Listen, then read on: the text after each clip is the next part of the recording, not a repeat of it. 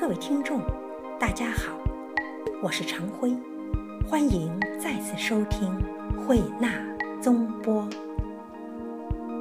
什么叫黄河泥塑？黄河泥作为雕塑原材料，与其他同类材料有哪些异同？烧制过程和作品成色有哪些特点？张振福的泥塑作品题材中，常见半裸女子，其创作的初衷来源于人性，还是市场，或者在寻求与西方接轨？中国雕塑界的发展是否正在呈现被西化的趋向？张振福为何要赠送宋楚瑜泥塑作品？台湾人为何喜欢买黄河泥塑？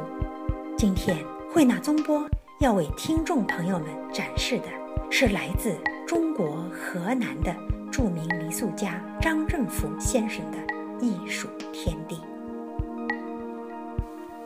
张先生您好，你好，张先生，在您看来，中国民间艺术包括哪些内容？中国民间艺术呢，它包括这个泥塑、濮阳麦秆画、剪纸、皮影、烙画等等这些，呃，几十种这个民间的这个艺术形式。泥塑作为传统的民间艺术之一，近年来在全国各地是不是形式多样？这个泥塑呢，就是它在这个全国呀，这个十多年。就是比以前就是说搞泥塑的人就是多了一些，因为现在的这个政府呢，还有这个各种就是推广这个非物质文化遗产呀，包括工艺美术啊这方面的这个平台，而使我们这些从事这个艺术研究的人呢，所以就是心情上是感觉到了遇到了一个好时机，于是呢，大家都呃就是有这个美术方面爱好的呢，都纷纷加入到这个行列中来，把这个泥塑啊就是啊发扬光大，传承下去。您所做的是使用黄河泥来做泥塑，在中国哈，除了黄河泥之外，还有哪些泥土是作为泥塑的原材料被使用的？关于这个泥土这个做原料啊，因为每个地方呢还有地域的这个土质它不一样。你像我们中原人呢，就是靠近这个黄河岸边，黄河它是几千年形成的，黄河的泥。里边的这个泥沙呢，它冲刷了几千年，比较细腻，这个像儿童的肌肤一样，就是非常光滑，它的粘性非常好，所以就是我做出来的这个泥人啊，光亮有泽，而且这形体呢不容易变形。而其他地方呢，你像这个就是我们这个江苏宜兴的土质呢，它就做的这个陶，你比如说紫砂壶，它就是用这个宜兴的这种颗粒比较粗的，但是也就是含有这个或者微量元素啊，对人体有好的这个保护作用的这些元素。另外一个就是还有钧瓷，就是我们河南的汝，就是说这一方面，这是三个方面的这个泥土不一样，它烧制的温度也不一样。关于这个烧制的过程，它这个温度不一样，出来的作品的成色，使用黄河泥是不是也会不同呢？这个黄河泥呢，在不同的黄河地带挖出来的泥呢，做出来的小泥人儿，它的颜色呀。以及它的硬度啊，不是完全一样的。你比如说我这个泥人呢，就是我采用的是黄河，就是中下游结合处，比如在这个郑州的这个花园口这一带的这个泥呢，它比较就是性稳定，做出来的这个泥人呢，就是说比较坚固一些。但是它有一条麻烦的事情就是啥吧？其他的十二个小时可以烧好，而我这个呢，它需要就是说五天五夜，也就是说一百二十个小时，这样呢就是说占用的时间是相当的长。是吗？对。烧制的温度是多少度？这个就是黄河泥人，它的温度就在九百八十度。相对于陶土的作品，黄河泥的烧制的温度，刚才我说到这个江苏宜兴的这个紫砂壶啊，它这个泥就是温度，也就是达到八百度，有时候九百度，它有一个幅度在这个范围内。而我这个就是尝试一下呢，原来啊，咱们这实际上我这个泥人实际上经过烧制呢，它也叫做泥陶，就是变成陶人了。但是外观上呢，它又像泥人，而它这个温度呢。并不比其他的这个陶温度低。刚才我说了，宜兴的这个陶呢，它是八百度就可以，而我这个是九百八十度，还高了八十度。那就是说，黄河泥的烧制，它这温度还更高一些。对。刚才您说了钧瓷，那是瓷器是吗？对，瓷器它分为就是瓷器，就是它的原材料啊，它是一些矿泥，它也叫做泥，但是它是矿泥，所以它也就是有时候它用这个钧瓷这个泥，他说有有时候取一个就是一把泥陶艺钧瓷这个工作室，它就取个一把泥，它也是从泥的范畴，温度高了加上釉，那就叫瓷。要上千度。对，那一个就是我也最近尝试着用这个钧瓷的泥啊，就是做的泥人儿。然后我这个泥人儿就是它这个钧瓷它也是比较细腻柔软。我用这个布啊，搁上面用手拍，拍出来布纹我裹成这个人物的这个，比如说衣服啊，非常自然。然后呢，我局部上釉，比如说一个老汉抱着个酒坛子喝酒，那么我就在酒坛子这个口上加上一点釉，那么家有万贯不如钧瓷一片，所以我这个钧瓷就那么一片镶嵌在上面，而使我的艺术价值啊，就是说升高了有几十倍，而且受到世界各国人民的欢迎。我已经做出来一百多件了。我看见您的这些作品哈，都是喜气洋洋的，真是反映了老百姓的喜庆的生活哈，都是具象的泥塑。您有没有想过尝试一下抽象的泥塑呢？因为我做这个泥塑啊，它是国家这个非物质文化遗产，而就是祖祖辈辈就是这样一种传承的手法，所以就是说看着就是说大拙大雅，哎，非常拙，非常美，非常俗又非常雅。而你刚才说那个抽象呢，一般的就是说。群众他看不懂，比如说是一个符号，一个柱子啊，哎，东倒西歪的呀，好像是现代这个符号。而我们学校就是说是一种大众化的，就是说雅俗共赏的东西，人人都写。因为我出生在农村，对农村的生活呢比较熟悉，所以呢自己做自己经历的生活，做自己熟悉的生活，才能够打动人心，做出神韵来。不但形似，最贵重的就是神韵。说的太好了。那么生活中间。具体看来，有哪些现象最容易给您的创作带来灵感？嗯，因为我生在农村，我的爷爷奶奶呀、爸爸妈妈那时候就是说劳动啊，上个世纪六七十年代呀，当时中国的生活条件非常艰苦的，尤其是生活在农村的底层，那就是说有时候就是赤着脚下地干活，那时候就是说连个棉鞋都没有。所以呢，我看到那。我受到感染，而那些劳动的落后的这个面貌嘞，随着中国改革开放，生活条件变好了呢，那个时候嘞，就是说记忆啊，现在随着时代的发展，已经逐渐的离我们渐渐远行了。而我呢，我感觉着我出生在农村，作为一个就是中华民族的一份子，我有责任，我也有这个义务，用泥塑的方式把生活中的真善美记录下来，歌颂他们，就是发扬光大。让其他的人能够了解父母、爷爷奶奶乃至父老乡亲养育我们的恩情，用泥塑来歌颂真善美。您歌颂的主题结合这个非常古老的或者说非常传统的艺术的形式啊，表达您的艺术理念，这一切我听起来都是非常传统的。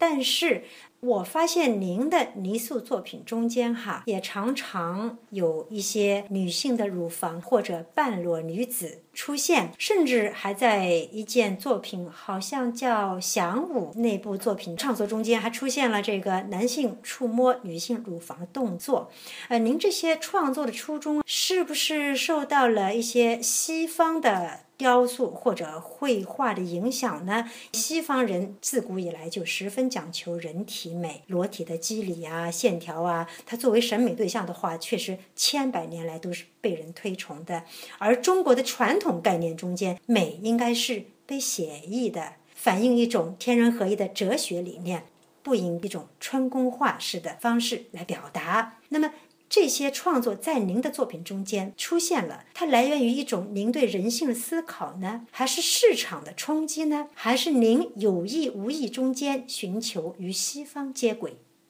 这个泥塑呢，它也是来源于生活，但是艺术的东西呢？高于生活。你刚才说呢，就是哎，有比如说露了大乳房，但是因为当时的农村呢也有偏僻的地方呢，有时候尤其是她生过孩子了，妇女在落后的地方呢，无拘无束的呢喂小孩吃奶呀，就是露了大乳房。然后呢，我这个作品呢，我觉得就是靠我的夸张想象力，就是一个艺术家他有他的个人的偏好、个人的爱好，艺术它是一个天马行空、放荡不羁。我喜欢什么我做什么，但是就是一个就是他既是那个方面的表达，他也不能就是说。过了那个度，也就是说它适可而止，而且让人看到了，就是给人一种美的享受，而不是让人或者是就是有别的什么歪的这个理念想法。你刚才说就是西方雕塑出现了这样的场面，就是这样的动作呀，或者是表现力呀稍微多一些，但是呢，也给这个中国改革开放以后呢，确确实实中西文化就是相互交流啊，多多少少呢，我也是一个有思想的人，但是就是说阳为中庸，古为今融，这就是这个道理。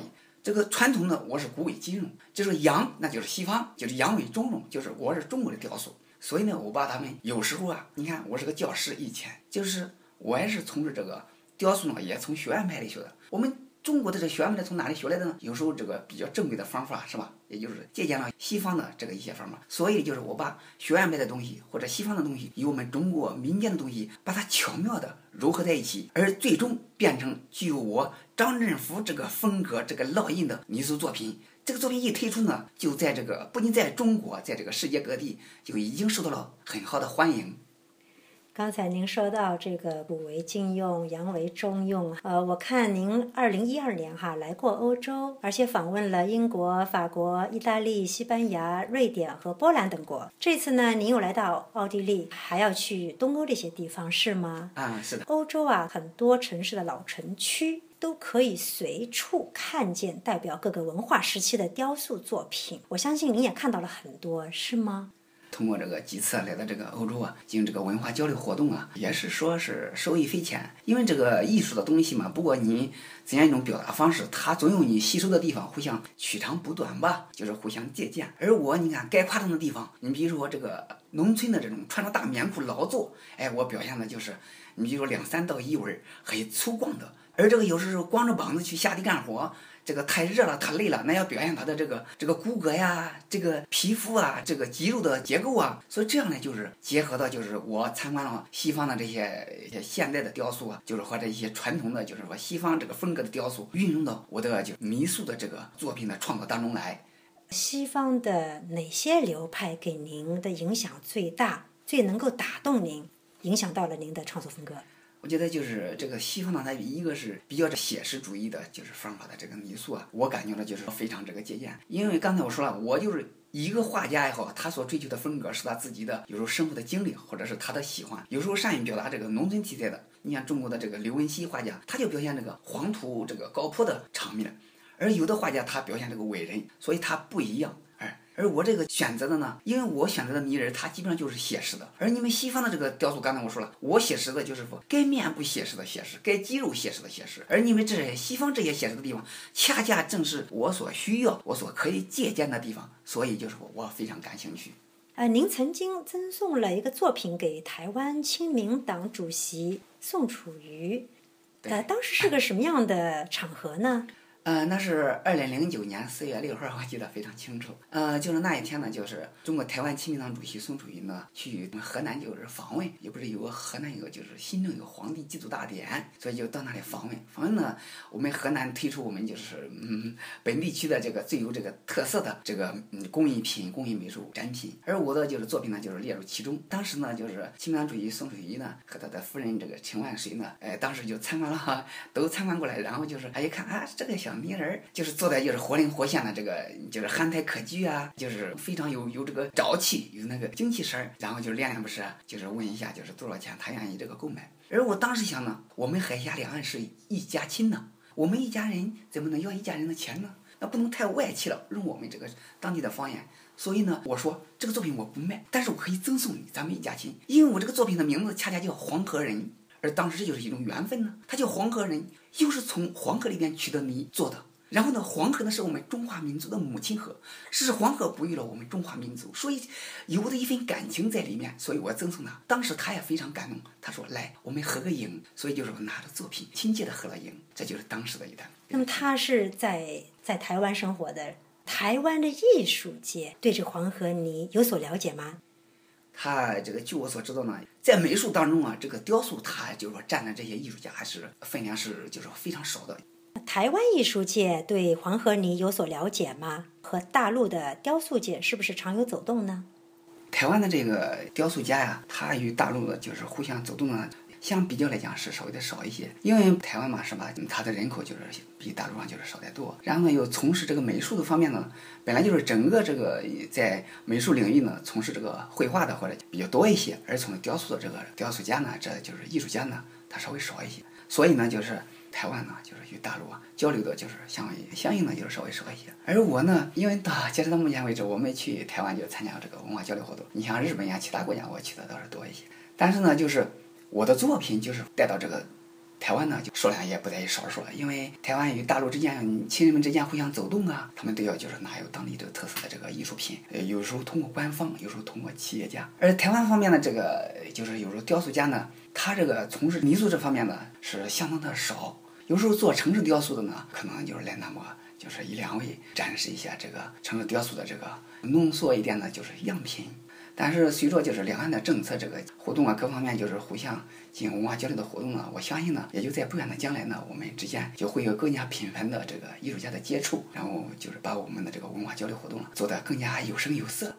能否请您言简意赅的为我们的听众哈，再介绍一下您对中国雕塑界发展趋向的看法？呃，您是否认为中国雕塑界它正在被不断的西化？